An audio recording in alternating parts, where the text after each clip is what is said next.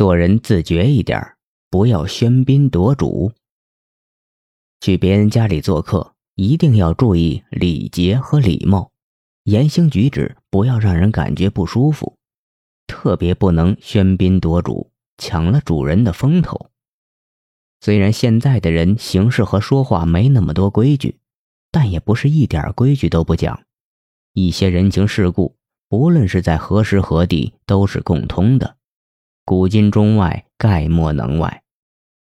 一千三百多年前，王勃在南昌的滕王阁之上，异兴传飞，文采飞扬，挥毫写下了流传千古的名篇《滕王阁序》。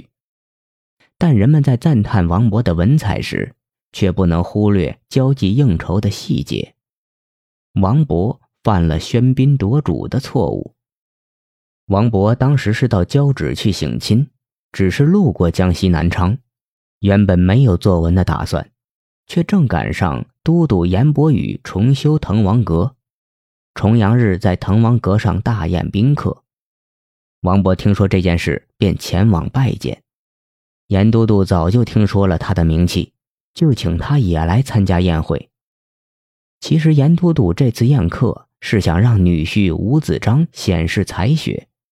他让女婿事先写好一篇序文，准备到时候在席间当做即兴创作演示给大家看。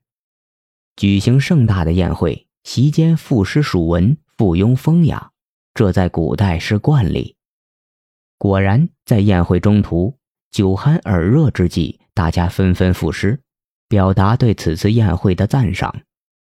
按照规矩，宴会要结束的时候。要将大家所做的诗都集起来，写一篇序文，而这篇序文才是大家最关注的，是宴会的重头戏。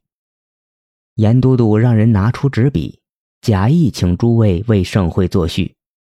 宾客知道他的这番动作意在提携自家女婿，都推辞不写。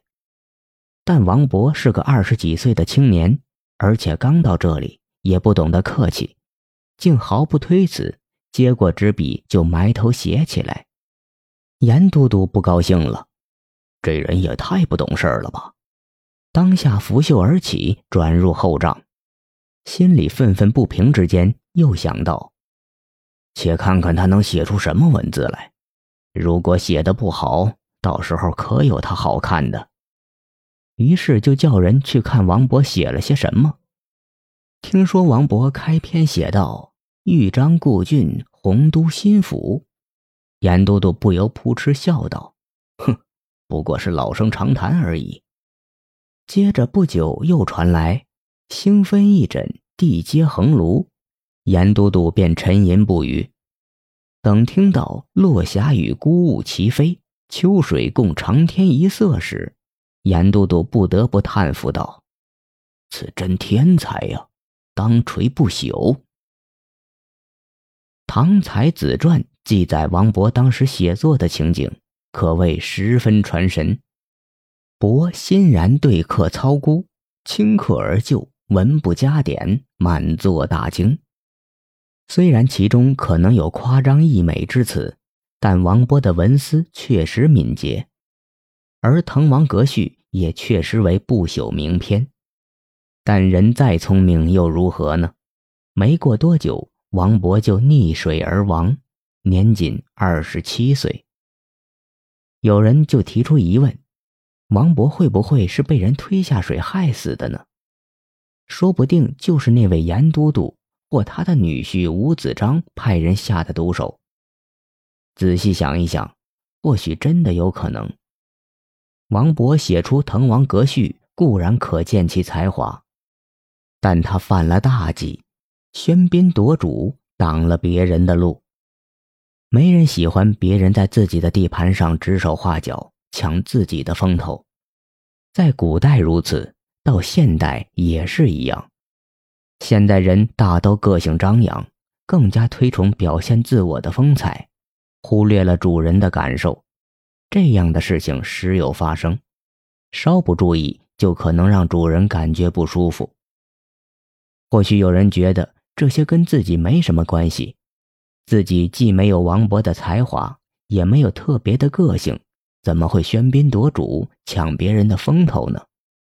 可是，如果你长相不错，你最好的朋友要结婚，你是伴娘或者伴郎的第一人选，朋友来请你，你是答应还是不答应？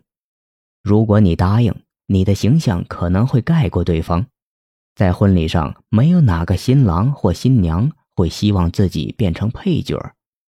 如果你不答应对方，那么他就会觉得你不够朋友。懂人情世故的人，在这个时候会特别注意，先看看对方是基于礼貌请的自己，还是非自己不可。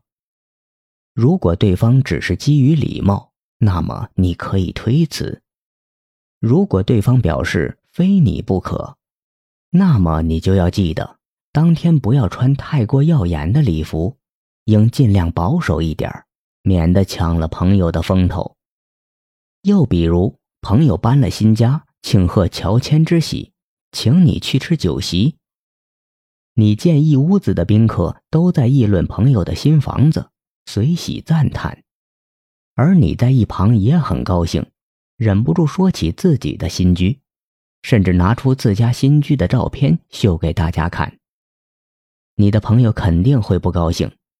他看见大家都围在你身边看你的新居照片，这算是怎么回事？